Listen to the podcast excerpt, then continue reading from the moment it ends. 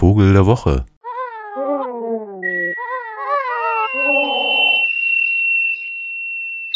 Haben Sie eigentlich schon mal was von dem äh, Diktaturenvergleich gehört?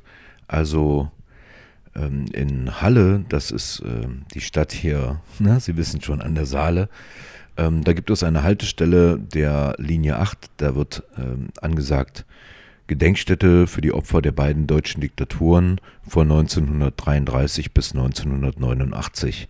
Und manche Leute stutzen und denken sich, da ist doch was faul. Äh, wie ich darauf komme? Ich habe überlegt, was es so an äh, negativen Folgen der DDR bei mir persönlich gab. Und also dieser Diktatur, Sie wissen schon. Und das Erste, was mir eingefallen ist, ist das Aussterben des Wanderfalken.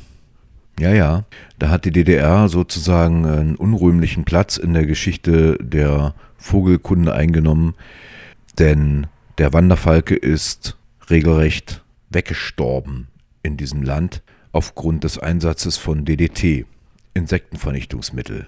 Ne, 70er Jahre.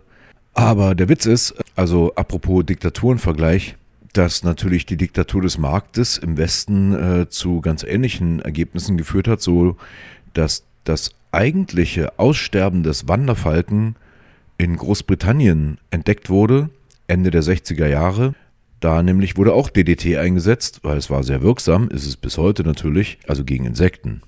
Und damit wurde der Wanderfalke populär, nahezu als grenzüberschreitendes Phänomen. Die anderen grenzüberschreitenden Phänomene sind ja 1989 ausgestorben, ähm, der Wanderfalke eben schon ein bisschen früher und konnte sich aber erholen, da er zirkumpolar verbreitet ist, wie es so sagt. Der Wanderfalke ist der weit verbreitetste Vogel der Erde also kommt auf allen Kontinenten außer der Antarktis vor, fehlt eigentlich nur auf ein paar karibischen und neuseeländischen Inseln.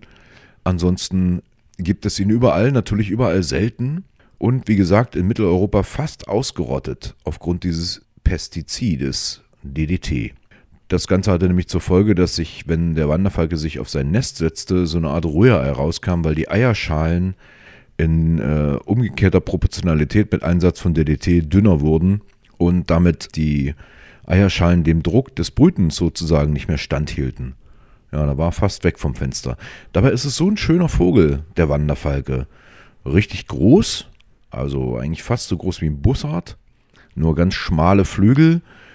Äh, wenn er fliegt, sieht er so ein bisschen aus wie so ein fliegender Anker. Also kurzer Schwanz, lange Flügel, grau, schiefergraue Oberfläche, unten so ein bisschen heller und ist unglaublich schnell. Also ich habe im letzten Jahr einen Wanderfalken in Thale, dort wo diese Rödelbahn da so hochdödelt, zum äh, Touristen-Hexentanzplatz gesehen. Da konnte das Auge gar nicht so schnell hinterher gucken. Also der überquerte dieses Tal binnen von Sekunden. Der kann also geschätztermaßen bis zu 350 km/h erreichen im Sturzflug. Gemessen wurden bisher nur so 150 km/h, aber naja, wer misst schon einen Wanderfalken im Flug? Also das ist wirklich rasant schnell und durch diese Schnelligkeit ist er dann eben auch so ein richtiger Überlebenskünstler, weil die, die er da im Visier hat, haben kaum eine Chance. Der fliegt nämlich kurz an denen vorbei, macht Stopp und durch die Wucht des Aufpralls zerschmettert er den Tauben zumeist das Brustbein. Daran kann man dann auch die Leichen erkennen. Oh, hier war ein Wanderfalke äh, am Werke. Am zerschmetterten Brustbein zum Beispiel.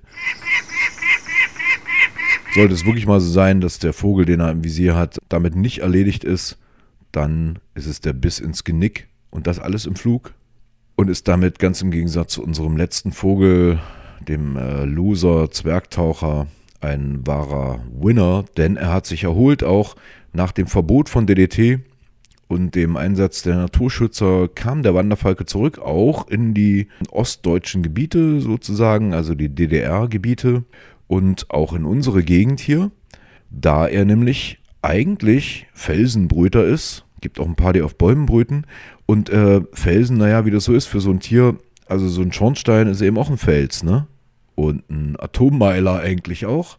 Große Industrieanlagen bieten dem Wanderfalken theoretisch auch Brutmöglichkeiten.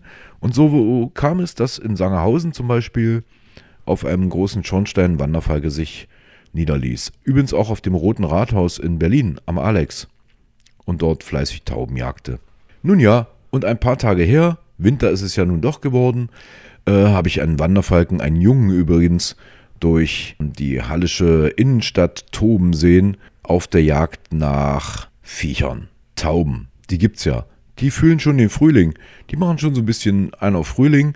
Und der junge Wanderfalke, eigentlich würde er normalerweise, wenn er jetzt ein bisschen älter wäre, auch schon so anfangen rumzubalzen. Aber da er nun jünger ist, äh, hat er sich gedacht, guck ich mal, was in Halle so geht. Und tatsächlich ging was, Ringeltauben gingen. Kriegt er nämlich Warum erzähle ich das? Weil ähm, mir dabei durch den Sinn kam, dass diese totgeglaubten, also die eigentlich ausgerotteten internationalistischen Wanderviecher viel vitaler sind, als viele denken. Und in diesem Sinne wünsche ich ein äh, gutes 2012 und äh, natürlich eine gute Woche und äh, einen schönen, sauknackig kalten Februar, auf das Ihnen vielleicht auch mal ein Wanderfalke begegnet einer der erfolgreichen, vitalen Migranten dieser Welt, Falco Peregrinus.